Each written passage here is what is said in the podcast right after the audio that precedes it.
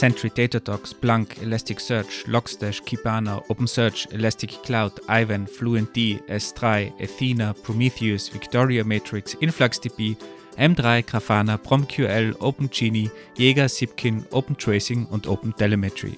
Puh. Und damit willkommen zu einer neuen Episode des Engineering Kioks. Voll mit Engineering Porn. Denn während ich Andi frage, wie man denn heute ein Projekt richtig überwacht und Monitoring gut aufbaut, behandeln wir all diese Technologien. Aber wir klären auch, was es mit Tracing, Observability, Metriken und Alerting auf sich hat. Also rein in die Technologienschlacht des Monitorings. Wolfgang, in der letzten Episode haben wir über die Veröffentlichung deines MySQL-Buches gesprochen. Hat der ehemalige Verlag dich inzwischen angeschrieben und gesagt, hey, wir müssen nochmal 5000 weitere Exemplare drucken? Nein, aber wir haben natürlich von unserer Hörerschaft ganz viele E-Mails bekommen, die würden alle ein Exemplar von mir verkaufen, das ich selbst publiziere. Natürlich von, wir haben ja mindestens 5000 Leute, die uns, die uns ständig hören. Also das wäre gar kein Problem. Hast du nicht noch gesagt, du hast noch etliche Freigabe, äh, freie Exemplare im Keller, die du eh loswerden musst? Dann schick ihnen doch einfach mal was umsonst. Gratis. Ja, eben zwei oder so. Die, die sind noch eingeschweißt. Das ist so, steht im Regal als Andenken an, an meine Buchzeit. Das hat sich letztes Mal so angehört, da hättest du einen ganzen Umzugskarton. Na, leider, ich glaube, als Autor haben wir jeweils fünf Exemplare bekommen. Hast du denn schon mal jemals dein eigenes Buch gekauft? Das wäre eigentlich eine Frage für die letzte Episode gewesen, aber die interessiert mich jetzt gerade. Ich habe mir lange überlegt, ob ich die Freiexemplare verkaufen soll, aber ich habe mir nie dazu durchgerungen. Da bin ich einfach baff. Aber nur gut, wenn man auf so eine solche Idee kommt, lassen wir das. Mit dem, ja, mit dem Buch verdienst du ja kein Geld. Insofern, wenn du die Freiexemplare verkaufst, wenn du die fünf Freiexemplare verkaufst, dann hast du wahrscheinlich so viel verdient, wie wenn du 100 Bücher verkaufen würdest, was du vom Verlag bekommst. Also wer die letzte Episode noch nicht gehört hat, kann das nachhören. Da erkläre ich auch, wie viel man bei so einem Buch verdient. Für alle, die das gehört haben, wir wollen euch nicht länger langweilen mit den Büchern. Darum gehen wir in das heutige Thema. Und zwar habe ich mir gedacht, ich habe den Andi ja da an der Leitung und ich habe ja so Side-Projects und die haben sehr wenig Budget und die können sich einen Andi gar nicht leisten als Consultant. Aber innerhalb von diesem Podcast, Andi macht es ja Gott sei Dank noch gratis, also nicht umsonst, aber, aber gratis, kann ich mir jetzt einfach mal diese Consulting-Leistung abholen vom Andi, wenn es darum geht, wie man ein Projekt sinnvoll monitort und aufbaut und überprüft und wie man mit Logdaten überhaupt umgeht, wo man die hinspeichert. Denn gerade da bräuchte ich jetzt eigentlich die perfekte Lösung für unser Führerscheinprojekt F-Online, weil wir das gerade umziehen, auf neue Beine stellen. Und Andi, da will ich jetzt deine Meinung dazu hören. Wie kann man denn so ein Projekt sinnvoll aufziehen, weil du bist ja so ein SRE-Spezialist. Okay, also um mal den Kontext kurz zu erklären. Geht um dieses Führerscheinprojekt, Applikation, die läuft mobil, online, gibt es eine Webseite und aktuell ist dieses Logging aus den, würde fast sagen, 90er Jahren, aber ich glaube, es ist auf jeden Fall zehn Jahre alt fast.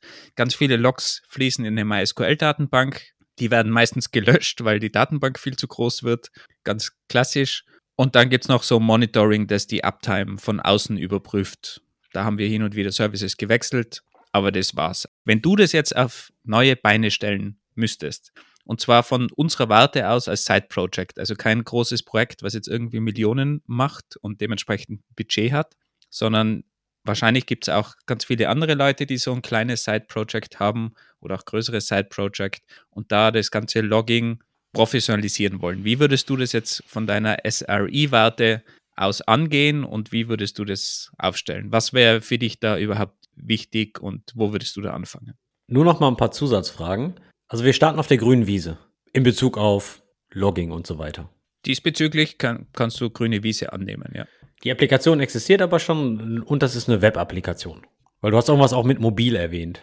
Ja, das ist eigentlich nur ein Wrapper von der, von der Web-App. Also du kannst es runterbrechen auf, ist eine klassische Web-App, ja. Und um was sprechen wir jetzt? Sprechen wir jetzt um Logging? Sprechen wir um Metriken? Sprechen wir von Monitoring und Alerting? Oder sprechen wir von Tracing? Oder, also was ist denn dein, oder ich frage anders. Warum denkst du, du brauchst sowas? Ich habe mir jetzt gedacht, ich bekomme da coole Antworten und jetzt bekomme ich so schwere Fragen gestellt. Also, wenn, wenn ich die vier Teile, die du jetzt erwähnt hast, Monitoring, Logging, Metriken und Tracing, mir überlege als von der Entwicklerseite, Monitoring will ich natürlich einerseits, um irgendwie eine Info zu bekommen, wenn was nicht mehr funktioniert oder wenn wieder irgendein Server down ist oder wenn irgendwo ein Problem besteht. Logging ist für uns eigentlich wichtig, wenn es natürlich irgendwo einen Bug gibt, wenn es ein Problem gibt, das nachzuvollziehen. Das ist teilweise sehr schwierig, beziehungsweise aktuell, wenn irgendwo Errors fliegen, bekommen wir auch noch ein E-Mail. Das kann da darin enden, dass man ganz, ganz viele E-Mails bekommt, wenn irgendwas kaputt geht. Wenn zum Beispiel die Datenbank aus irgendeinem Grund kurz nicht erreichbar ist oder in irgendeinem Deadlock-Zustand ist. Und da hat man natürlich auch nicht alle Informationen, jetzt irgendeinen ordentlichen Trace drinnen, wo ist das genau aufgetreten, wann und kann dann nicht in die Tiefe gehen. Also das wäre natürlich schön, wenn man da irgendwie eine Möglichkeit hätte, mit Bugs, mit Problemen umzugehen. Und dann wäre natürlich auch interessant, da haben wir eigentlich aktuell sehr, sehr wenig. Wie schnell ist denn das Ganze? Ich habe irgendwelche Servermetriken natürlich, wie viel CPU wird verwendet, aber ich habe keine Ahnung runtergebrochen auf irgendwelche Requests. Wie schnell ist es? Wie langsam haben wir da langsame zwischendrin? Reagiert die Datenbank immer schnell genug? Da haben wir auch keine Visibility. Das wäre wahrscheinlich ganz interessant auch zu wissen. Auch wenn es darum geht, brauchen wir bessere Server, müssen wir irgendwo was skalieren. Wie schaut es denn damit aus? Okay, wären wir jetzt also innerhalb einer Firma und du würdest so zu mir ankommen, dann würde ich erstmal eine ganze Menge weiter fragen in Bezug auf äh, Produktentwicklung, ob du dieses Problem da wirklich hast und so weiter und so fort. Aber mir anscheinend geht es dir ja jetzt hier eher um so ein bisschen Engineering Porn.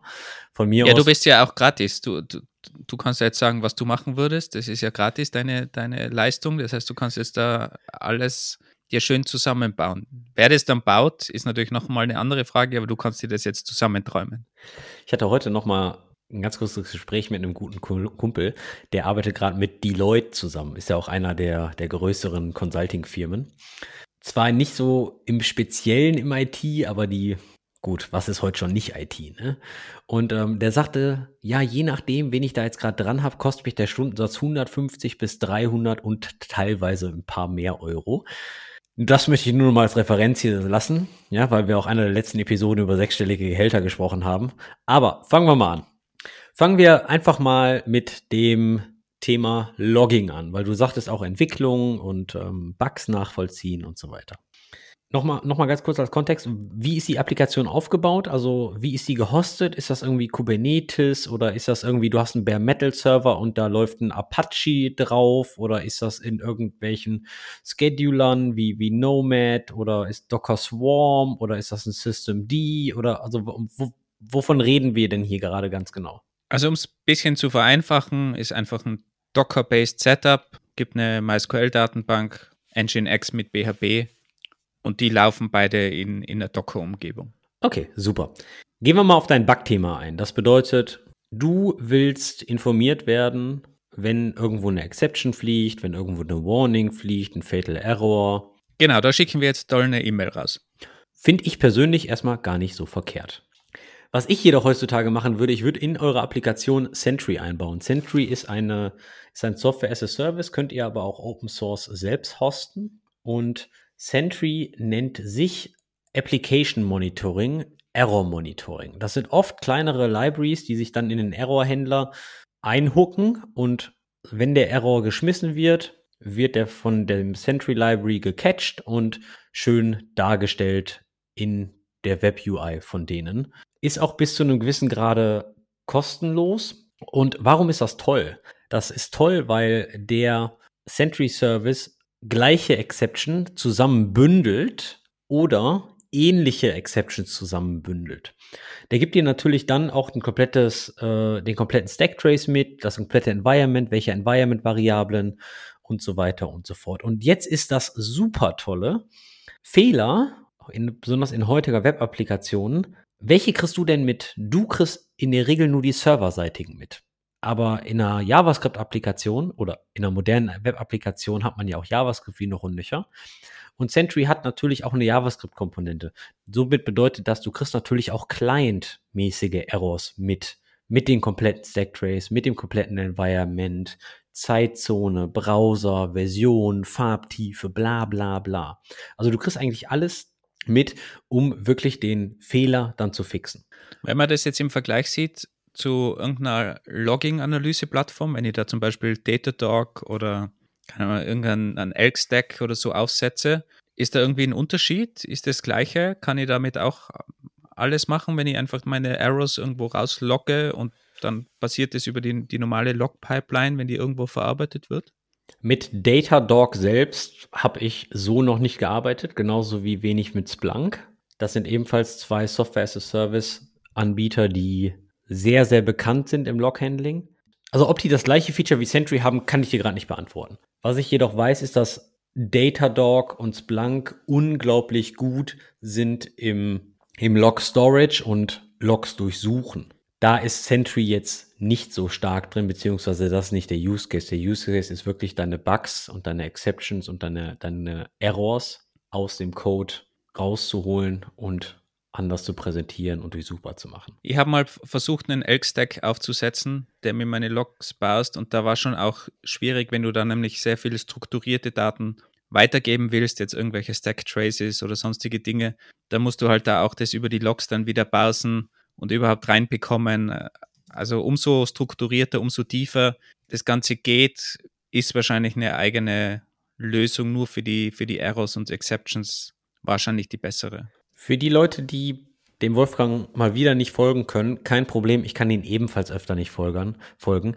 Er redet von Elk Stack. Elk Stack bedeutet Elasticsearch, Logstash und Kibana. Was bedeutet, Elasticsearch ist eine Art Suchmaschine, was aber auch sehr gut generell mit Loglines umgehen kann. Logstash ist ein Tool, was von deiner Logquelle die Logs in Elasticsearch importiert und Kibana ist eine Art und Weise, um Visualisierung auf Basis von Elasticsearch-Daten durchzuführen. Man kann da zum Beispiel sagen, okay, äh, man hat IP-Adressen und da macht man Geolookup und dann stellt man seine Request auf einer Weltkarte dar. Oder man macht irgendwelche Tortendiagramme oder ähnliches. Ja, oder einfach nur Balkendiagramme, wie oft äh, eine gewisse Logzeile über Zeit geflogen ist. Das ist der Elk-Stack. Muss man aber heutzutage sagen, äh, darf man im Open Source Bereich ja eigentlich gar nicht mehr so nennen. Ja, ähm, müsste dann gegebenenfalls der Olk-Stack heißen, ja, wegen Open Search, ja, Elasticsearch. Da wurde ja die Lizenz von Elastic geändert was es dann eigentlich gar nicht mehr so richtig Open Source macht. Also Wobei da ja auch nur ver verboten ist, oder verboten, aber das limitiert wird, dass du ein Software as a Service anbietest, das darauf beruht. Also wenn du das jetzt nur persönlich für irgendeine Applikation im Hintergrund verwendest, ist das vollkommen in Ordnung. Das ist korrekt. Das bedeutet, Amazon darf jetzt kein Hosted Elasticsearch mehr anbieten. Daraufhin hat Amazon Elasticsearch geforkt. Das ist jetzt OpenSearch. Und jetzt kann man sagen, ja, das sind die gleichen Projekte und OpenSearch jagt immer den Features von Elasticsearch hinterher. Nein, das ist nicht mehr der Fall. OpenSearch geht jetzt einen unabhängigen Weg. Das bedeutet, wer also wirklich voll auf dem Open Source Track bleiben möchte und damit meine ich nicht nur offener Quellcode, sondern auch offene Lizenz, der sollte dann gegebenenfalls auf OpenSearch migrieren. Und wenn man den Elk-Stack eben selbst nicht aufsetzen will, dann kann man so ein Software as a Service verwenden wie, wie Datadog. Die bieten die komplette Plattform an. Kostet dann dementsprechend auch, aber die machen wirklich einen guten Job. Gibt es auch andere Plattformen. Es gibt auch die Elastic Cloud, die bietet den ganzen Elk-Stack an. Hallo, können wir bitte nicht die Konkurrenten meines Arbeitgebers erwähnen? Wer natürlich ebenfalls auch einen Open Search Cluster haben möchte, der kann sich natürlich auch gerne bei meinem Arbeitgeber ivan.io 300 Dollar Credits suchen und da Ich hoffe, wir bekommen dafür auch wenigstens irgendwas, jetzt wenn wir da schon Werbung machen. Aber ich glaube, sie ist immer noch unbezahlt, diese Werbung. Aber es gibt die Elastic Cloud und die bietet auch 10.000 Metriken meines Wissens gratis an. Also die, da kann man schon einiges abbilden. Ich habe da einige Hosts drinnen, das funktioniert ganz gut mit 10.000 Metriken. Okay, zurück zum Thema. Für Exceptions, für Code Errors, würde ich wirklich eine Application Monitoring Plattform wie zum Beispiel Sentry nutzen. Sehr schöner Service, um nach und nach mal die Bugs aus seiner Applikation rauszuholen. Nicht nur serverseitig, sondern auch clientseitig. Da hätte ich gleich noch eine Frage, weil bei diesen ganzen Services, die, die kostenlosen Angebote, vor allem wenn man es für so ein Side-Project macht, die haben ja sehr kurze Retention. Das heißt, die Daten, die, die ganzen Logs werden meistens nur irgendwie ein paar Tage gespeichert, drei Tage, sieben Tage maximal oder sogar noch kürzer. Ist es ausreichend deiner Meinung nach oder muss ich die Daten, wäre das super, wenn ich die irgendwie monatelang hätte, weil sogar die kostenpflichtigen Angebote sind halt dann teilweise ein Monat Retention, aber auch nicht länger. Die Frage kann ich für dich eigentlich nicht beantworten. Für meine Side-Projects ist das immer, immer ausreichend. Ich release eine neue Version und schaue dann irgendwie nächsten Tag nach, wie viele Exceptions sind geflogen und die fixe ich dann.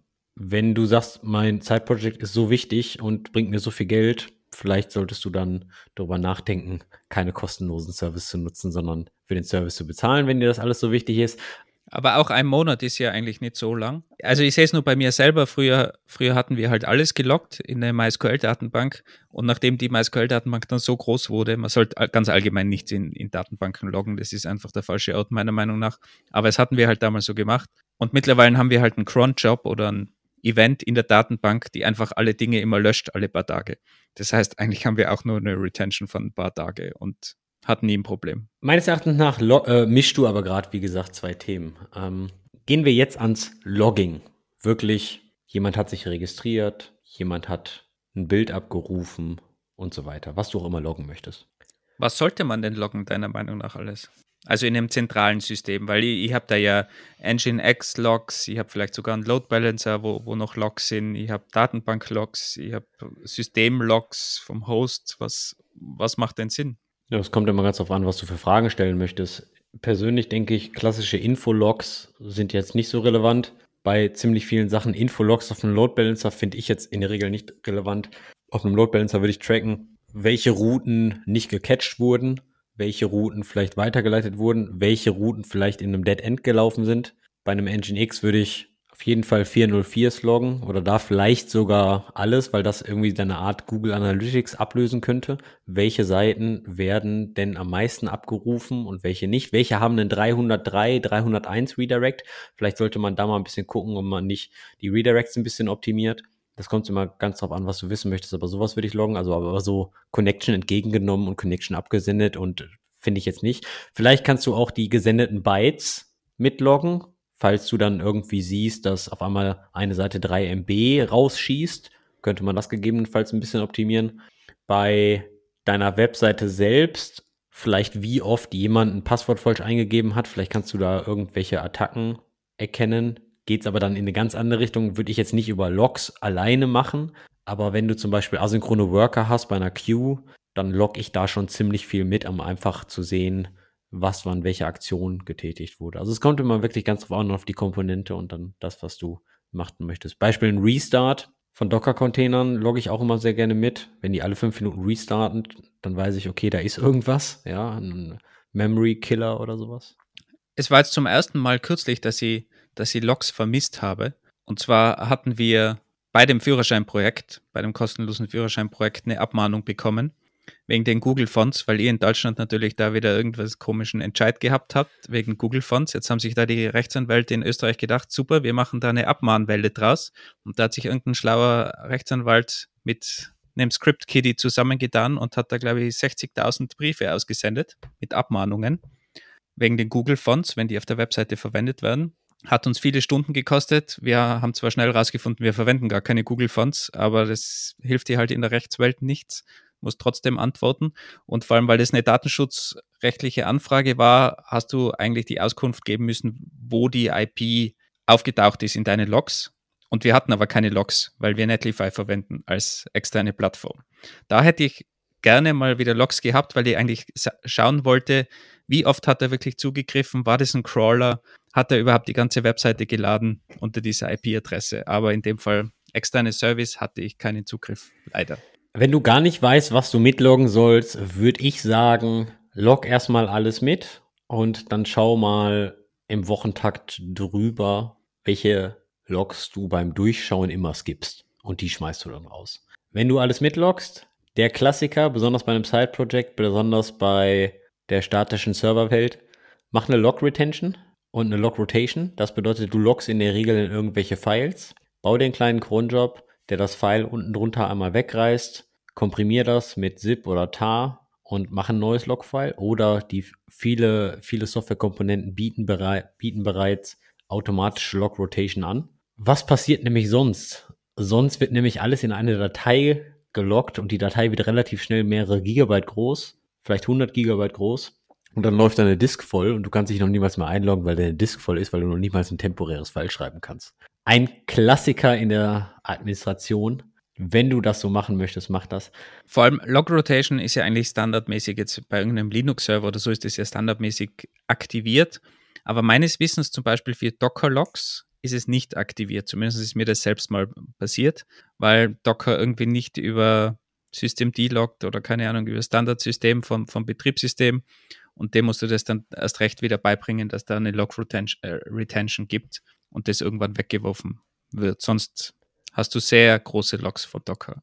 Ja gut, es kommt einfach ganz darauf an, was du da machst, wenn du da eine eigene Applikation schreibst und äh, dich an gültige Linux-Standards hältst und dann die Tools nutzt, dann äh, kannst du mit sehr wenig Aufwand sehr viel erreichen. Wenn du aber natürlich ähm, selbst in eine Datei in deiner Applikation schreibst, dann bist du mehr oder weniger auf dich alleine gelassen. Naja, aber du hast ja bei, bei Docker loggst du ja üblich, üblicherweise einfach nach Standard out und das wird gespeichert und diese Logs werden, zumindest bei mir, bei meiner Default-Installation, wurden die nicht rotiert. Und genau das ist das Thema, worauf ich hinaus möchte. Generell mit Logging würde ich immer nach Standard Out und Standard Error loggen, je nachdem, welchen Stream du nutzen möchtest. Diesen Stream würde ich dann abfangen und weiterleiten. Mit weiterleiten meinte ich vielleicht in ein lokales File. Ich bin aber eher der Fan davon, dass du zum Beispiel auf derselben Kiste sowas laufen lässt wie FluentD. FluentD beschreibt sich selbst als Open Source Data Collector for Unified Logging Layer. Was das eigentlich bedeutet, der nimmt sich Logs auf einer Source, Syslog, Apache, Nginx und so weiter und schiebt die dahin, wo du es möchtest. Elasticsearch, MongoDB, Hadoop, Amazon, Google, Snowflake. Von mir ist auch MySQL, ist ja egal. Der schiebt dir halt die Logs weg von der Kiste. Und je nachdem, was du dann mit den Logs machen möchtest, kannst du natürlich das Ziel von FluentD selbst wählen. Ich bin immer wenn ich noch gar nicht weiß, was ich damit machen möchte, kann ich die natürlich in eine MySQL schreiben. Dann muss ich mich aber um die Datenbank kümmern. Wo ich eigentlich ein relativ großer Fan davon bin, ist, ich schreibe die Logs erstmal auf einen Amazon S3 oder in irgendeinen S3-kompatiblen Object Storage. Sei es bei Google, sei es bei Azure, sei es bei Hetzner, ist ja völlig egal. In einem Format, was ich dann später vielleicht nochmal processen kann. Weil Object Storage ist sehr, sehr günstig ich schaue gerade mal, was Amazon S3 kostet. Und zwar in Europa, in Irland. Für die ersten 50 Terabyte im Monat kostet jedes Gigabyte 0,023 US-Dollar. Bis dahin kann man erstmal eine ganze Menge an Logs schreiben. Die würde ich erstmal da speichern, bis ich wirklich weiß, was ich damit mache. Du kannst da wahrscheinlich auch eine Retention einstellen, oder? Also ich weiß nur, bei der Google Cloud kann man einstellen, weil sie nach 30 Tagen sollen die alle gelöscht werden, wenn sie älter als 30 Tage sind. Sowas kannst du machen oder wenn du, du kannst sie entweder von der Retention-Zeit löschen lassen oder du kannst sie in eine andere Storage-Tier verlegen. Das bedeutet, S3 bietet dir verschiedene Storage-Tiers an, unter anderem ähm, S3 Glacier heißt das. Da zahlst du dann nur noch pro Gigabyte 0,004 US-Dollar und das geht sogar bis auf Glacier Deep Archive. Da zahlst du 0,00009 US-Dollar pro Gigabyte. Dafür muss man natürlich dazu sagen, dass wenn du dann was rausholen willst, da zahlst du dann, dann ordentlich. Also die Idee ist, dass du das eigentlich nie lesen willst. Und als Österreicher, als Tiroler muss ich noch dazu sagen, wenn bei uns schon die ganzen Gletscher schmelzen, bin ich wenigstens froh, dass bei AWS und bei GCP die Gletscher größer werden. Nee, das Rausholen ist, glaube ich, gar nicht mehr so teuer. Es geht nur darum, auf die Zugriffsgeschwindigkeit. Bei diesem S3 äh, Glacier Deep Archive kann es zum Beispiel bis zwölf Stunden dauern, bis du die Daten lesen kannst. Wenn das nicht wichtig für dich ist, dann ist sowas eine super Alternative zum Löschen. Das ist besonders sinnvoll, wenn du irgendwie Daten für ein oder zwei Jahre aufbewahren musst, wegen irgendwelchen Audits oder ähnliches. Ja, oder wie jetzt zum Beispiel bei dir. Ich weiß jetzt nicht, inwieweit oder wie lange solche Rechtsurteile mit Google Fonts gültig wären, aber für dich wäre es einfach perfekt gewesen. Du schippst die einfach alle nach S3 oder nach GCP in Object Storage mit FluentD und sagst, nach 30 Tagen packst du die in einen Glacier Deep Archive, wo du dann einfach wirklich nur noch Peanuts für zahlst. Und falls du einen Brief bekommst, dann holst du die halt raus. Dann ist es ja egal, ob du zwölf Stunden warten musst, bis du die Datei da hast. Und dann kannst du auf das Glacier Deep Archive ja immer noch eine Retention legen, löscht das nach einem oder zwei Jahren. Und jetzt sagst du, aber ich schreibe ja so viel. Glaub mir, Du musst erstmal eine ganze Menge schreiben, bis du über 50 Dollar im Monat bei Amazon S3 kommst. Weil klar, du zahlst auch für Netzwerktraffic, aber Netzwerktraffic in, also in die Cloud S3 schreiben, ist umsonst. Rausholen, also lesen und quer übers Internet schippen, da zahlst du. Die Frage ist aber, brauchst du denn immer alle Logs? Liest du denn immer alle Logs? Ja, das ist dann abhängig von deinem Use Case. Aber wenn ich mir dich so anhöre, scheint das eine ganz gute Sache zu sein. Oder du kannst halt, wie gesagt, FluentD jetzt einfach nutzen, um das zum Beispiel nach MySQL zu schippen. Und da ist die Frage, klar wird deine Datenbank groß, aber wie optimierst du die, ja? Du musst ja keinen Indiz haben da drauf, was der dann immer neu geschrieben wird, wenn du ein Insert machst, bla bla bla. Also ich persönlich bin ein großer Fan von, von Dateien, weil du die einfach gut komprimieren kannst und eine Datenbank ist einfach ein Riesengeschoss. Das ist nicht ein guter Use Case, dass man Daten, die man ganz selten braucht, wo man ganz viele Daten hat, die man komprimieren könnte, dass man die in der Datenbank speichert. Also ich glaube, das ist kein guter Use Case für eine Datenbank. Geht natürlich, aber wenn man sich so ein ZIP-File anschaut und wenn es nur gzip ist, wie klein das ist im Vergleich, wenn du da strukturiertes in eine Datenbank speicherst, hat meiner Meinung nach keinen, keinen Sinn. Und wenn, würde irgendwie eine spezialisierte Datenbank für diesen Use Case eigentlich, eigentlich verwenden. Du musst ja noch nicht mal mehr über die Files rübergreppen oder darin suchen. Du kannst ja, wenn du die auf einem Object Storage in Amazon S3 hast, mal kurz in Asina laden und äh, da klassische SQL-like Queries machen über Files oder wenn du in Google bist, kannst du eine externe Tabelle in BigQuery anlegen mit JSON-Struktur oder CSV und kannst mal eben ganz kurz dort gewisse Begriffe oder Analysen fahren und dann die externe Tabelle mit BigQuery mal kurz wieder wegschmeißen. Das sind wirklich Peanut-Beiträge, die du dann auch zahlst, wenn du das Ziel hast, ein günstiges Side-Project zu fahren.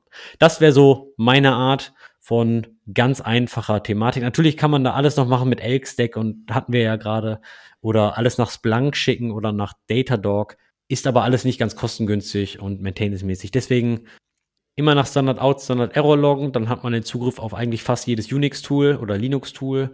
Ich bin ein Freund von FluentD zum Beispiel, gibt aber Alternativen, Logstash und whatnot und dann in irgendeinen Storage schippen, aber weg von der Kiste, also weg von dem Server selbst, weil was passiert, wenn der Server komprimiert wird, Cloud-Failure hat oder ähnliches, dann hast du die Logs wenigstens noch. Okay, damit haben wir mal das, das ganze Logging-Thema abgeschlossen. Wenn wir jetzt in die Richtung Monitoring, Alerting und Metriken gehen, was würdest du denn sagen, ist sinnvoll an, an Metriken? Was soll überhaupt gemonitort werden? Worauf basiert dann Alerting? Wie mache ich das überhaupt? Und wie sieht da ein gutes Stack aus? Fangen wir mit den Metriken an. Ich bin immer ein Fan davon, die ganze Sache zu unterteilen. Ich bin davon ein Fan, die Metriken von einem Basissystem zu holen. CPU, Memory, von deinem Service, wie viel Memory consumed dein Service. Ist das ein Java-basierter Metrik, also holst du die JVM-Metriken, Heap, Stack, Allocations, alles das, was da deine Programmiersprache so hergibt, was du dir von außen, von außerhalb der Applikation ziehen kannst. Von mir ist auch sowas wie Uptime oder ähnliches. Aber wie, wie bekommst du die jetzt wirklich? Was, was würdest du für ein Tool einsetzen, um das auszulesen? Ich glaube, Cloud Native mäßig äh, ist man da ganz schnell bei Prometheus. Man kann aber auch alles andere nehmen, wie ein Isinga oder ein Zabbix oder ähnliches oder ein Graphite oder gibt es auf jeden Fall eine ganze Menge Tools. Wenn man jetzt aber wirklich top-notch DevOps, SRE-like, bla bla bla sein möchte.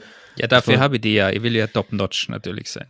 Da ist man ratzfatz bei Prometheus und dort bei dem äh, Pull-Push-Prinzip, da wird man dann zum Beispiel klassische Exporter auf der Kiste installieren die dann vielleicht, vielleicht zur Erklärung, was, was ist Prometheus? Was ist ein Exporter? Wo läuft der ab? Woher bekomme ich einen Exporter? Was ist das? Ich google jetzt natürlich die offizielle Definition, damit ich hier mir nicht in der kleinsten Terminologie irgendwie ins Knie schieße.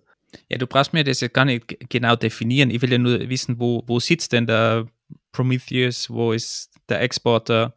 Was ist das überhaupt? Ist das ein Tool? Ist das ein Skript? Was, von was sprechen wir denn da überhaupt? Die Prometheus-Instanz selbst ist ein Tool, das installierst du, das kannst du hosten, wo du möchtest. Kannst du auch selbst auf der eigenen Kiste hosten, wenn du möchtest. Macht aber Sinn, dein Monitoring von einer anderen Kiste zu machen, anstatt äh, als von deiner Applikations. Also das ist der, der, der Kern von meinem Monitoring oder Metriken-System. Ja, brauchst du aber auch nicht, ja. also, ja, ja, aber nehmen wir mal an, das ist, das ist der Kern und der speichert mir die, die, die Metriken auch weg. Der hat einen Metrik-Storage. Und wie bekomme ich die Metriken wieder raus? Prometheus selbst hat Metric Storage, da kommt es aber auf deine Retention an, wie viele Metriken hast du und wie lange willst du die halten. Der ist gar nicht so schlecht, aber du kannst natürlich auch externe Backends dahinter setzen. Externe Backends wären zum Beispiel eine Victoria Matrix Datenbank, eine Influx Datenbank, also InfluxDB oder eine M3. Das sind alles Time Series Datenbanken, die darauf optimiert sind, ja, Time Series unter anderem, äh, also Zeitwerte und die Uhrzeit zu speichern. Zeitreihen, wie das Zeitreihen. so schön heißt auf Deutsch. Zeitreihen, Time Series Zeitreihen, in der Tat.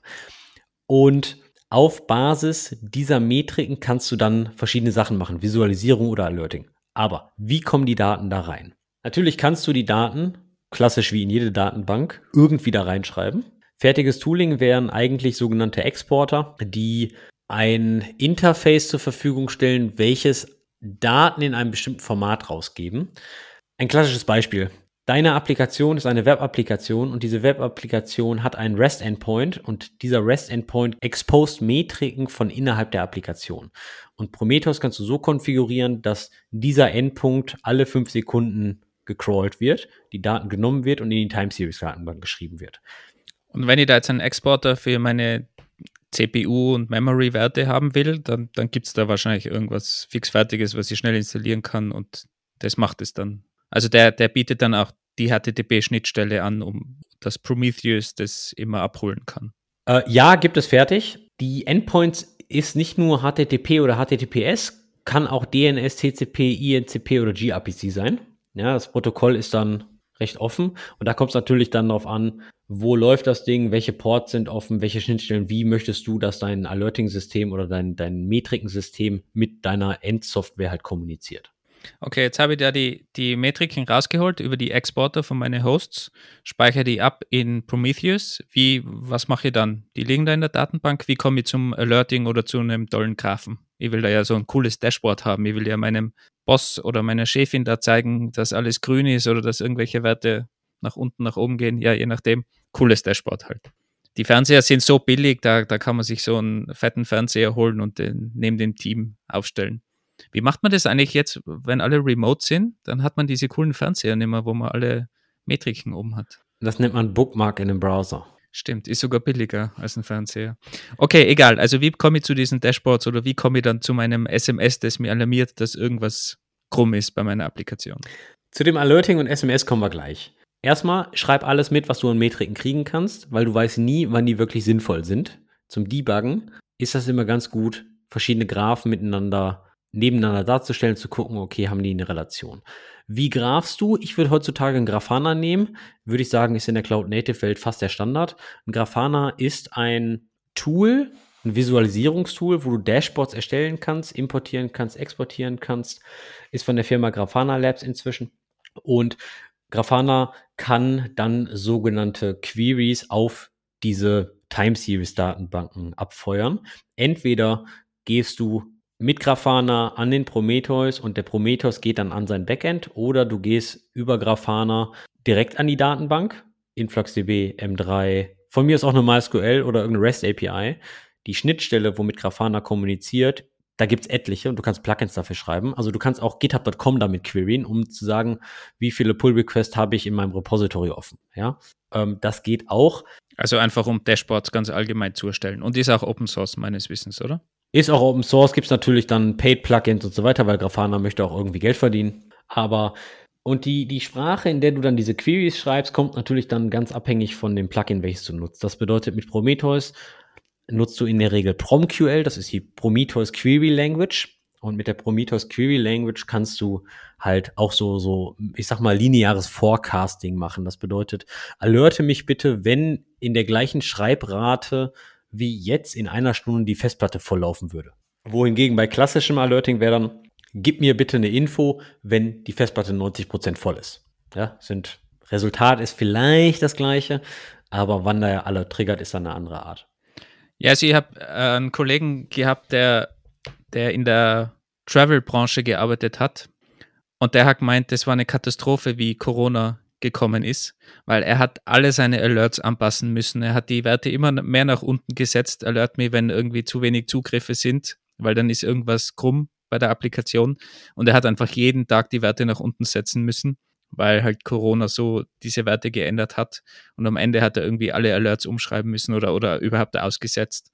Also da wird so ein intelligentes System wahrscheinlich, das halt prüft, ist irgendwie ein extremer Spike oder extremes Loch in irgendeinem Graphen, wird da wahrscheinlich besser reagieren.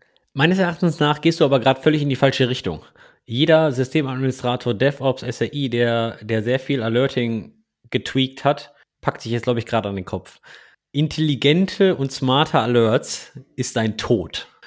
Halt dieses System, wovon ich gerade rede, so einfach wie möglich. Du musst das verstehen können. Du musst genau wissen, wann der Alert losgeht, weil wenn ein Alert losgeht, musst du eigentlich genau wissen, was schief ist. Wenn du deine Alerting-Strategie nicht sauber hast, dann kann das sein, dass wegen einem Root Cause fünf Alerts losgehen. Und wenn fünf Alerts losgehen, weißt du nicht, gehen gerade fünf Sachen auf einmal schief, was sein kann, oder gibt es nur einen Root Cause, der alle fünf Alerts triggert. Und das nennt man Alerting Noise oder auch Toil, ja, unter anderem. Und wenn du jetzt nicht nur ein System hast, sondern 20, ja, da gehen 20 mal 5 Alerts los. Und was machst du dann? Würfeln, welchen du als erstes machst? Oder? Aber es kommt natürlich darauf an, was du für, für Metriken hast, weil wenn du Metriken hast, die extrem schwanken, dann ist es einfach schwierig, einen fixen Punkt festzulegen, wann, wann da ein Alert kommt. Und dann hast du natürlich mit so smarteren Alerts oder prozentuellen Alerts, wenn irgendwas keine Ahnung, zum Beispiel um 20 Prozent einbricht, dann sende einen Alert oder vielleicht eben wirklich in, in Schwankungen, wenn es um Bestellungen geht oder so, dass man immer das vergleicht mit den Vortagen, weil sonst bist du natürlich ständig am, an, am Anpassen der Alerts. Wann bekomme ich den Alert und nur weil du jetzt gerade eine Aktion hast und ganz viele Bestellungen reinkommen, dann bekommst du einen Alert, weil plötzlich irgendwas äh, zu viel oder zu niedrig ist bei den, bei den Bestellungen. Also gerade bei so Produktmetriken macht es sehr wohl Sinn. Bei klassischen Hardcore-Server-Metriken ist es ja im Idealfall so, dass du ungefähr die gleichen Metriken hast und auch weißt, wo, wann du alerten musst. Wenn jetzt keine die Response-Zeit extrem nach oben geht, dann musst du vielleicht äh, einen Alert senden, wenn 10% deiner Requests über ein Threshold kommen. Also erstmal möchte ich sagen, nur weil du die Metrik hast, heißt das nicht, du musst darauf alerten. Die zweite Geschichte ist, alerte darauf, was für deine Applikation, für dein Business oder für dein Use Case wirklich Sinn macht. Was meine ich damit? Nur weil die CPU auf 90% spiked, würde ich erstmal keinen Alert senden. Sofern meine Response-Zeit für meine Webpage immer noch unter 200 Millisekunden ist, ist mir das doch total egal, ob die CPU auf 90% spiked. Eigentlich ist das ja auch eine ziemlich gute Sache, wenn ich meinen Server bei konstant bei 90% einfach auslasse, weil dann weiß ich, dann habe ich ein, ein, ein, richtiges Sizing meiner Server. Natürlich kann ich dann keine Peaks abfangen und so weiter. Und wir reden jetzt hier nicht über Autoscaling. Das hat dann eine ganz andere Maschinerie. Was hat mein Autoscaling für eine Startup-Time? Bla bla bla. Ich will nur sagen, nur weil deine Load ein bisschen höher ist, heißt das nicht, dass ich darauf alerten muss, wenn alle anderen Metriken, die für meine Applikation wichtig sind, im grünen Bereich sind. Schwellenwerte für dein Alerting zu finden, ist sowieso unglaublich schwierig. Und das Alerting anzupassen, zu tweaken, ist eine dauerhafte Arbeit, weil sich natürlich hoffentlich auch dein, deine Applikation ändert, dein Business ändert. Vielleicht kriegst du mehr Kunden, vielleicht kriegst du weniger Kunden, vielleicht kommt ein Event, sowas wie Corona und Covid, was außerhalb deines Einflusses ist. Die Travel-Industrie hat sich mit hoher wahrscheinlich auch nicht gedacht, oh toll, wir haben mal keinen Traffic, deswegen können wir jetzt erstmal Urlaub machen. Haben die sich sehr wahrscheinlich auch nicht gedacht. Deswegen, das muss man sich bewusst werden, ist dauerhafte Anpassung und man muss konstant tweaken. Das Ding ist niemals perfekt. Und wenn ihr jetzt so einen Prometheus habt, kann ich dort drin alerten. Also der sendet mir auch Alerts. Ja, der Prometheus hat eine Komponente, die nennt sich Alert Manager. Und dort kannst du dann Alerts definieren Du kannst aber auch in Grafana Alerts definieren oder du kannst auch in Kibana Alerts definieren, zum Beispiel auf deine Logs. Geht auch. Und wer ruft mir jetzt an? Ja, das ist das Backend vom Prometheus Alert Manager. Das kannst du natürlich mit, mit irgendwas verbinden. Twilio oder Obsgenie. Du kannst aber auch Obsgenie von Atlassian zum Beispiel nutzen und darüber deine Alerts feuern. Der Vorteil von solchen Systemen ist natürlich, dass du auch sogenannte Escalation Chains, also Eskalationsketten machen kannst. Das bedeutet, jetzt stell dir mal vor, ich würde bei deiner Fahrschule mitarbeiten. Ist keine Fahrschule, ist nur eine Plattform. Ich wollte gerade sagen, ich habe gerade einen Autoführerschein, so ist es nicht, ich würde gerne mal einen LKW- oder Traktorführerschein machen. Ja, aber Na, das würde mir mal interessieren, ob du schaffst, da durchzukommen überhaupt. Das können wir gerne mal machen. Auf jeden Fall kannst du dann sagen, okay, äh, angenommen, ein Alert geht los. Angenommen, der Online-Theorietest startet nicht mehr. Der hat einfach Response Code 404. Dann kriegst du zuerst einen Anruf und wenn du nach 10 Sekunden nicht abnimmst, dann kannst du solche Eskalationsketten definieren, da soll ich angerufen werden. Oder. Ja, aber wäre es nicht besser, jemanden anzurufen, der auch eine Ahnung hat oder das Problem lösen kann? Äh, das ist korrekt, aber äh, ich bin mir ja nicht sicher, ob ich äh, die Theoriefragen äh, beantworten muss, um dann ein IT-Problem zu beheben. Oder du kannst sagen, du nimmst den Anruf zwar an, kommst aber nicht weiter und du eskalierst das weiter einfach die Kette hoch. Ja? Wir hatten ja mal eine Episode über Incident Management und Feuerwehr. Ich glaube, bei solchen Methoden kommt dir sowas bekannt vor, dass du einfach nach oben eskalierst. Das sind dann natürlich schon Advanced Use Cases, würde ich mal sagen. Aber das kannst du natürlich unendlich weiterbauen, ja. Das ist übrigens ein guter Hinweis. Verlinken wir natürlich auch in den Show Notes diese Episode mit dem Incident Management und Incident Management bei der Feuerwehr, sowie auch alle anderen Tools und Plattformen, die wir heute erwähnt haben, steht natürlich alles in den Show Notes. Also wird eine lange Liste an Links. Schaut gern mal da auch rein. Was ich nur empfehlen kann, wenn ihr Alerts aufsetzt, macht das iterativ. Fangt nicht sofort an und addet 40 Alerts, sondern startet klein, startet mit, ist mein Service ab? Wenn ihr E-Commerce-Shop habt, kriege ich noch Bestellungen rein, wie zum Beispiel jetzt mal angenommen, ihr habt einen Shop, der hat drei Bestellungen pro Woche oder so, habe ich in der letzten Woche eine Bestellung bekommen. Könnte zum Beispiel ein Alert sein. Und wenn ihr mal losgeht, dann schaut ihr, okay, habe ich wirklich keine bekommen oder funktioniert das Bestellsystem nicht mehr? Ist mein Server online? Mit, mit, mit, mit so ganz basisdummen Sachen. Jetzt gar nicht, oh ja, wirklich nicht, nicht alles, nicht jede Kleinigkeit alerten. Ihr macht euch bekloppt. Und ich, ich finde auch, da muss man immer aufpassen, dass man eben nicht zu viele Alerts sendet oder dass es eigentlich nur dann ein Informationskanal wird und man am Ende selbst der Filter wird. Ist da jetzt irgendwie wichtige Information drin oder nicht? Für mich ist Alert immer dann, wenn es wirklich was Kritisches ist, wenn ich in irgendeiner Form handeln muss und nicht nur ein Info Information Log sozusagen, der sich dann persönlich durchprozesse und ich persönlich bin dann der Filter. Für das hat man ja Alert Manager.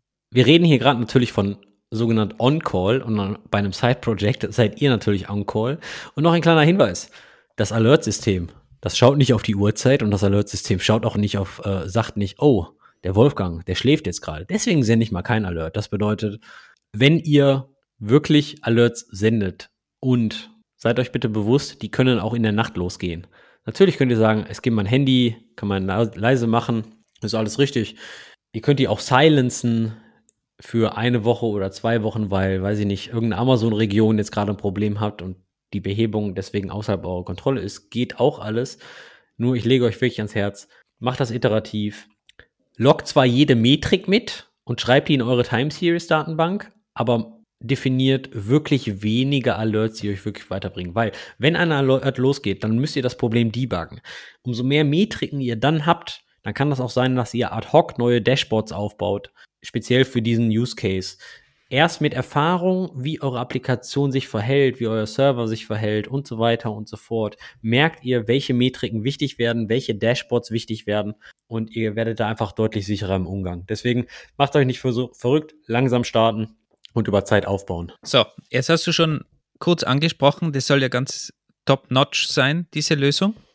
Und da gibt es dieses tolle Keyword, das habe ich neulich in der CT gelesen, so wie jeder gute Product Manager oder CTO liest die CT. Genau, und dann, ah, du liest die wirklich noch. Andy hat gerade die CT in unseren Videocall gehalten. Ich habe, ich, ich, ich lese die nicht, ich habe kein, ich habe kein, kein Abo, doch ich habe mir eine Zeitschrift bestellt, wo es darum ging, es ging um Gartenbewässerung mit smarter Ventilsteuerung, das ist ein Test. Und es ging um äh, Testenergiekostenmessgeräte ab 10 Euro. Habe ich gedacht, in der aktuellen Energiekrise macht das vielleicht mal Sinn, dass ich mir mal so ein Messgerät für 20 Euro bestelle und einfach mal durchs Haus gehe, gucken, wo jetzt meine Stromfresser sind und dann vielleicht hier und da mal den einen oder anderen austausche. Und natürlich die Gartenbewässerung als ähm, Farm-Tech-Freak, ja. Also lese ich mir natürlich auch sowas gern durch. Ich glaube, das sind äh, gute investierte 5,90 Euro gewesen. Ja, ich, vermute, dass dieses Keyword Tracing gar nicht in, in der CT vorkommt. Wahrscheinlich ist das ein anderes Level. Aber egal. Also ich habe gelesen, Tracing und Observability und das ist ja der neue heiße Scheiß. Also Andi, brauche ich das bei meinem F-Online-Projekt? Was ist das und was hast du dazu zu sagen für die Top-Notch-Lösung? Lassen wir das Wort Observability mal bitte weg, weil Observability ist ein geiles Thema, verstehe mich bitte nicht falsch. Alle diese Komponenten, die wir erwähnt haben, zahlen auch auf das Thema Observability ein. Das Thema Observability selbst geht aber noch viel tiefer. Deswegen lassen wir das jetzt einfach mal weg. Da machen wir eine eigene Episode dann draus. Die Frage, brauchst du Tracing? Da ist meine Frage, brauchst du das, um einfach dieses Seitenprojekt online zu halten? Nee, ja, erklär mal überhaupt, was das ist. Mittels Tracing kannst du eigentlich die Verbindungen deiner Applikation zu anderen Komponenten mitmessen. Speziell in Microsoft-Architekturen, wo ein Web-Request durch. Du meinst Microservices, nicht Microsoft. vielleicht auch in, vielleicht auch in Microsoft-Architekturen. Entschuldigung, ich meine natürlich Microservices, Service-Architekturen. Das bedeutet, wo man ein Frontend hat und dann hat man den ersten Backend-Service und dann hat man den fünften Backend-Service und so weiter und so fort. Und irgendwie dauert der ganze Request zwei Sekunden, um zu identifizieren, welcher Service oder welche Verbindung denn jetzt sehr viel Zeit frisst, kann man Tracing verwenden. Somit baut man eigentlich, man traced den Request und attributiert den mit zum Beispiel irgendwelchen Headern, mit einer Request-ID oder ähnliches. Und so kann man eigentlich jeden einzelnen Subcall in deiner Microservice-Architektur mittracen und identifizieren. Ah, da hinten brauche ich 700 Millisekunden, da brauche ich 200 und auf Basis dieser Daten kann man die ganze Sache natürlich optimieren. Also wenn ich jetzt zum Beispiel einen Request, gehe auf die Web-Applikation, F-Online, Führerscheingeschichte und merke, dass da irgendwas langsam ist, dann kann ich in so einen Network-Tab gehen, in den DevTools, kann da den Request raussuchen, da steht eine ID drin und dann habe ich irgendwo ein cooles System im Backend, da gebe ich diese ID ein und dann sehe ich, diese ID hat 700 Millisekunden MySQL-Zeit, so und so viel Millisekunden Nginx, BHB hat eineinhalb Sekunden gerendert und dann kann ich da rein zoomen, wo das wirklich das Problem liegt. Habe ich es richtig verstanden? Kannst du machen, wenn du es richtig implementiert hast, genau. Der, jetzt sagt vielleicht der ein oder andere, ja, Moment mal, aber ich kann ja auch einen Slow Query Log auf eine MySQL aktivieren. Ja, könnt ihr auch, dann könnt ihr aber nicht, dann habt ihr nur die langsamen Queries auf der Datenbank, aber ihr habt nicht direkt, woher kommt diese Query und welche Query wurde am Frontend gefeuert, wo war diese Person, denn located in Indien, in Österreich oder auf einer Insel auf Hawaii und so weiter und so fort. All diese Informationen kann man natürlich dann da mitsetzen und in welchem Environment welcher Request langsam ist. Und damit könnt ihr natürlich dann hingehen und optimieren. Man sieht ja das öfters, wenn man auf irgendwelche Webseiten einen Error bekommt, dass da drunter vielleicht irgendwie so eine ID steht, die 30 Zeichen lang ist oder 60 Zeichen lang das ist ja dann meistens genau so eine Fingerprint-ID, das ist dann alles identifiziert und wenn man Support kontaktiert, könnte man denen wahrscheinlich sogar die ID sagen und die können dann nachvollziehen, was da genau passiert ist, was man gerade für einen Request gesendet hat, was man in das Formular vielleicht eingegeben hat und warum der Fehler dann überhaupt passiert ist. Wie kann man sowas implementieren? Gängige Stichwörter sind Tools wie Zipkin, Jäger, ich glaube gRPC selbst hat jetzt auch so eine Art GRC, gRPC-Tracing, wer also mit Google und Google Protobuf ein bisschen unterwegs ist. Die Vereinheitlichung dieser ganzen Sache findet unter dem Namen Open Tracing statt. Open Tracing ist gegebenenfalls nicht so bekannt, opentracing.io.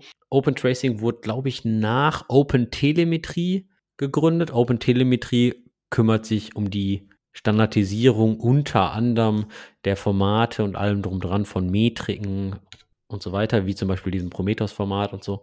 Warum ist das wichtig, dass man diese Initiativen wie Open Tracing und Open Telemetrie hat, damit man natürlich die Wahl hat, welchen Client man einbindet und man ein gemeinsames Protokoll, einen gemeinsamen Standard hat. Wer jetzt in einem Cloud-Feld unterwegs ist, wer also alles bei Amazon oder bei Google, AWS oder GCP hat, die haben hier und da auch Tools in ihrem Stack, die diese Standards dann implementieren. Da müsst ihr dann einfach mal im Detail gucken.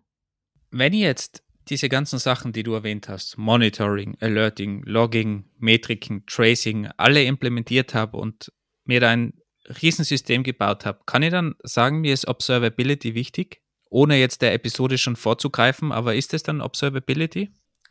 Ist völlig egal, was ich jetzt sage, weil ich glaube, in diesem Spektrum in der Industrie gibt es sehr viele Leute, die würden sagen, ja, klar, und sehr viele Leute sagen, oh mein Gott, nein. Das zahlt auf jeden Fall alles auf Observability-Konto. Observability ist meines Verständnisses nach eigentlich das Ganze drumherum, dass du dir ein Stack aufgebaut hast, bei dem du konstant die Daten mitschreibst und eigentlich ein intelligentes System Fragen stellen kannst über dein System selbst, wo du aber noch gar nicht im Vorhinein weißt, welche Fragen du stellen möchtest. Also, dass ich halt äh, Sachen logge, die vielleicht eigentlich gar nicht gebraucht hätte, aber in einem, in einem Spezialfall dann sind die natürlich nützlich, gleiche mit Metriken, dass da viele Dinge im System vorliegen, obwohl ich noch gar nicht weiß, dass ich sie brauche. Genau, und jetzt kann ja jeder sagen, hey, das ist ja voll einfach, dann schreibe ich einfach immer alles mit. Ja, das ist richtig, aber wie korrelierst du denn die Logs mit den Metriken von vor zwei Jahren und so weiter? Alles in einem System zu haben, beziehungsweise eine, eine, eine Anfrage an das System zu stellen, eine Query an das System zu stellen, die all diese Daten gleichzeitig hat, korreliert, darstellt, gegen, gegen irgendwelche Thresholds fährt und so weiter und so fort. Das ist eigentlich so der Oberbegriff von Observability meines Verständnisses nach. Und das mit kleinen Datenmengen zu realisieren, ist schon eine kleine Herausforderung, weil welche Data Storage nimmst du? Für die Metriken hast du eine Time Series Datenbank. Für Logging, für Textlogging brauchst du gegebenenfalls noch eine andere, einen anderen Storage. Dann möchtest du, dass die Antwort auch nicht eine Stunde zum Computen braucht. Dann möchtest du nicht fünf Abfragesprachen an das System senden, sondern eine. Und das ist eine unglaubliche Herausforderung schon bei kleinen Datenmengen. Und stell dir mal vor, du bist eine etwas größere Webseite und hast eine Million Anfragen pro Tag und möchtest das über die letzten sechs Monate machen. Da kommt man schon an, ich will nicht sagen technische Grenzen, aber man muss schon gegebenenfalls eigene Systeme entwickeln. Und das ist meines Erachtens nach Observability, weil diese Observability geht nicht nur in die technischen Metriken, sondern auch in die User-Metriken rein. Wie verhält sich eigentlich die User Experience oder mein Business, wenn die CPU-Time immer auf 90% spiked? Okay, also Observability ist wahrscheinlich eine ganze Herangehensweise und ein Mindset. Aber wie gesagt, da, da machen wir mal eine eigene Episode dazu. Was ich mir jetzt mitgenommen habe, ist auf jeden Fall, dass es sehr viele Tools gibt und dass man da sehr viel machen kann. Aber auch, dass man das schrittweise machen kann. Das ist ja sehr angenehm.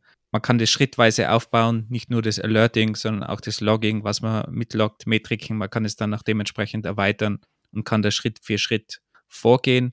Rein persönlich noch, ich glaube, je nachdem, wie viel Zeit man hat, sollte man vielleicht irgendeine fertige Lösung verwenden, weil es schon ein Riesensystem ist und auch viele Datenmengen sind und das komplett selbstständig aufzubauen kann unter Umständen sehr zeitintensiv sein. Also das sollte man schon mitbedenken und vielleicht ist da eine Cloud-Lösung oder eine fertige Lösung. Da gibt es auch kostenlose Tiers, mit denen man sehr weit kommt eigentlich, ist vielleicht die bessere Lösung, zumindest um zu starten und wenn man nicht so viel Zeit investieren will, weil es doch sehr große Systeme sind am Ende. Für alle Leute, die uns gerade zuhören, die in dem Feld aktiv sind, und auch für Leute, die nicht in dem Feld aktiv sind. Es gibt eigentlich zu jeder Komponente, die hier genannt wurde, mindestens 20 Alternativen. Meines Erachtens nach gibt es kein richtig, gibt es kein falsch. Aber sendet uns mal diese Alternativen, wenn euch irgendwas fehlt in der Liste. Am besten auf Twitter ENG Kiosk, da haben wir einen Tweet zu der aktuellen Episode. Hängt da mal gerne eure Lieblingstools dran, die wir vergessen haben in dem ganzen Monitoring, Logging, Metriken und Tracing-Bereich. Und wenn ihr gerade ein Side-Project aufbaut und ihr sagt, ey cool, ich brauche Logging, ich brauche Metriken, ich brauche Tracing und ich brauche Alerting, könnt ihr alles machen. Die Frage ist, braucht ihr das wirklich? Weil sonst betreibt ihr erstmal drei Wochen Jack-Shafing. Ihr geht dann nämlich rechts ins Rabbit Hole runter, anstatt euer Side-Project aufzubauen. Ich habe gedacht, hab gedacht, Logging ist immer links. Boah, der war, der war gut flach. Der war gut flach. Baut erstmal euer Side-Project und dann kümmert euch darum.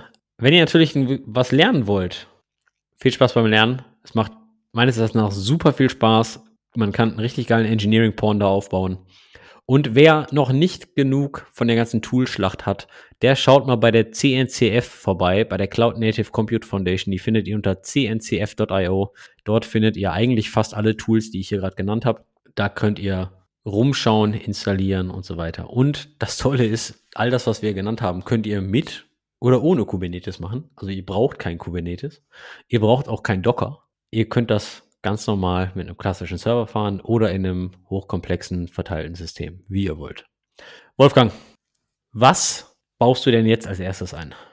Du hast mir auf jeden Fall Sentry schmackhaft gemacht, weil das vielleicht die E-Mails ersetzen könnte. Das wäre ganz praktisch. Das schaue ich mir auf jeden Fall mal im Detail an. Ich habe mal eine Mobile-App mit Flutter gebaut. Hinten dran war eine GraphQL API und ein Backend. Ich hatte überall einen Sentry-Client drin. Das war einfach nur so cool, weil ich auf meinem iPhone die App laufen hatte. Die hat eine Exception geschmissen auf Basis irgendeinem Fehler aus der GraphQL API etc. etc. Und ich habe das einfach alles im Sentry gesehen. Man mag es kaum glauben, aber es hat Spaß gemacht, Bugs zu fixen. Okay, bin gespannt. Vielleicht noch ganz allgemein zum Hinweis, alle Tools, die wir heute erwähnt haben, weil da auch viele Firmen und kostenpflichtige Tools dahinter stecken, das war keine bezahlte Werbung. Wir bekommen kein Geld, nicht mal von Ivan, außer Andys Gehalt, der für Ivan arbeitet, aber auch nicht, nichts für die Werbung. Die ganzen Firmen wissen noch nicht mal, dass wir sie erwähnen. Und wir sind auch überzeugt von den Tools, wenn wir das dementsprechend immer dazu sagen. Sonst wie immer, wenn ihr Feedback habt zu dem ganzen Thema oder ganz allgemein zu unserem Engineering Kiosk online auf Twitter oder per E-Mail stetisch at engineeringkiosk.dev oder per WhatsApp gerne als Audio-Message oder normale Message. Telefonnummer steht auch in den Show Notes. Wir freuen uns natürlich auch immer über Fragen, die wir beantworten sollen in den Episoden oder anderen Themenvorschlägen. Bis dahin würde ich sagen, vielen Dank fürs Zuhören und bis bald. Ciao.